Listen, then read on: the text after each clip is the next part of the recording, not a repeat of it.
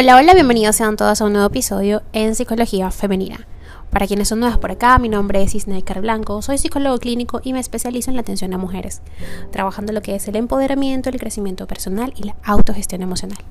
Y el día de hoy, como viste en el título, te voy a hablar sobre la vida, ¿ok? Sobre la vida y sobre quizás las expectativas que tenemos con respecto a ella. Darte una nueva oportunidad es importante. Ser el faro en tus días de tormenta y hallar las fortalezas que hay en ti para iniciar nuevos virajes que te acerquen a orillas más esperanzadoras es el objetivo. Confía, siente, ámate como mereces y atrévete a vivir como deseas y mereces. Después de todo, vivir es la clave, ¿no? Por eso estamos aquí. No importa lo que hayas dejado atrás, poner la mirada en el retrovisor tu pasado solo debe servirte para calibrar mejor tus pasos presentes. Asume y deja a un lado los fracasos experimentados, los vacíos, sentidos, lo que has sentido, ¿no? Las personas que fueron errores y se convirtieron en heridas. Mereces una nueva oportunidad. Decía el poeta Paul Eluard, creo que lo pronuncié bien, que vida solo hay una y como tal, y esta es perfecta por sí misma. O sea, tal como está, mejor dicho. Sin embargo, como bien sabemos, no es nada fácil sacarle partido, darle el color que sintoniza con nosotros o más aún permitirnos empezar de nuevo cuando esta nos falla, cuando el destino nos trata mal. A pesar de todo, hay un hecho innegable que debemos entender. En nosotros hay unos recursos excepcionales para reponernos, para crear la realidad que de verdad deseamos. Tenemos el poder de ser resilientes, de afilar nuevas visiones y nutrir fortalezas internas. Así, tal y como nos señalaba el psicoterapeuta cognitivo Albert Ellis, es una lástima desperdiciar nuestra potencial humano Solo tenemos una vida y hay que vivirla. Friedrich, Friedrich Nietzsche dijo, disfruta de la vida. Esto no es un ensayo. Sí, señor. A pesar de que él era un poco fatalista, pues tiene algunos aciertos. Y es que muchos de nosotros pasamos la mayor parte del tiempo con la mirada puesta en nuestro equipaje emocional. Nuestro pasado es como esa ancla que nos impide avanzar. Una infancia infeliz el peso de un trauma, una relación de pareja dañina o incluso esos años pasados en un entorno laboral desgastante. Nos oxida psicológicamente. Lo sucedido es ese ayer lejano o reciente. Esculpe de algún modo nuestro ser presente para invalidarnos.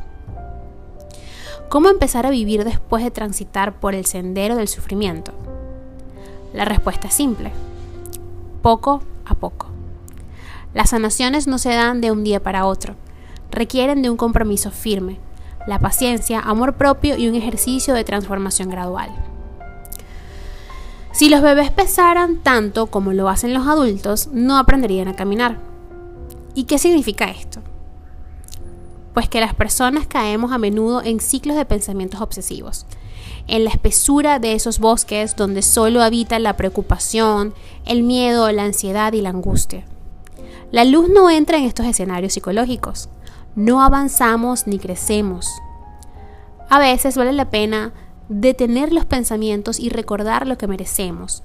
Indagar en nuestros universos emocionales con calma, amor propio y curiosidad.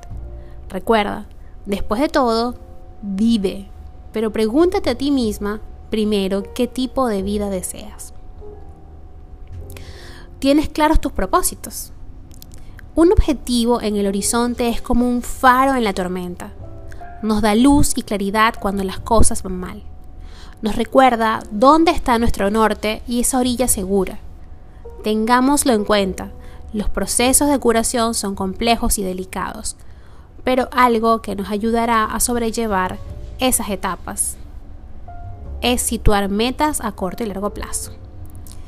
En ocasiones basta con algo tan simple como dar un paseo al final del día, tomar un café con alguien que nos cae bien.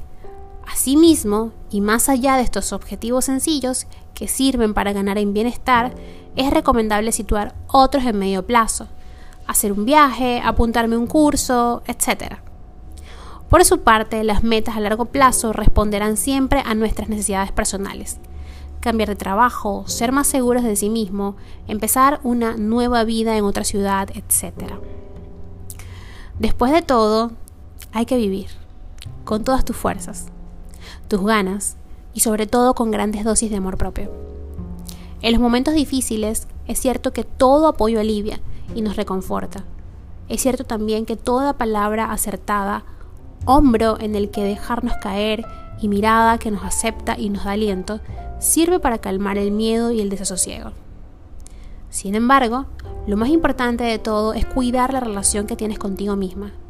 Al fin y al cabo, eres tu mejor amiga, eres tu mejor valía y la persona más importante de tu realidad.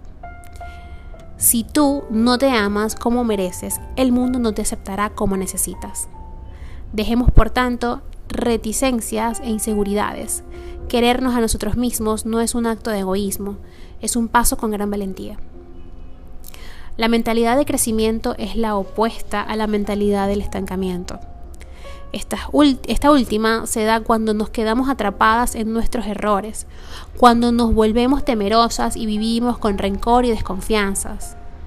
Nada florece en estos jardines psicológicos y lo único que lograremos con ello es incrementar nuestro malestar. Hagamos uso, por tanto, de un enfoque más luminoso, ahí donde nuestros pensamientos generen nuevas ideas, donde no temer a los cambios, a los desafíos, a conocer gente nueva y a mirar al mañana con optimismo y esperanza. Hasta acá el episodio de hoy, espero que lo hayas disfrutado y si ha sido así, por favor, déjamelo saber a través de mis redes sociales, en Instagram, Twitter, Clubhouse y Twitch como Psiqueplenitud11, en Facebook y en TikTok como psicóloga Snaker Blanco.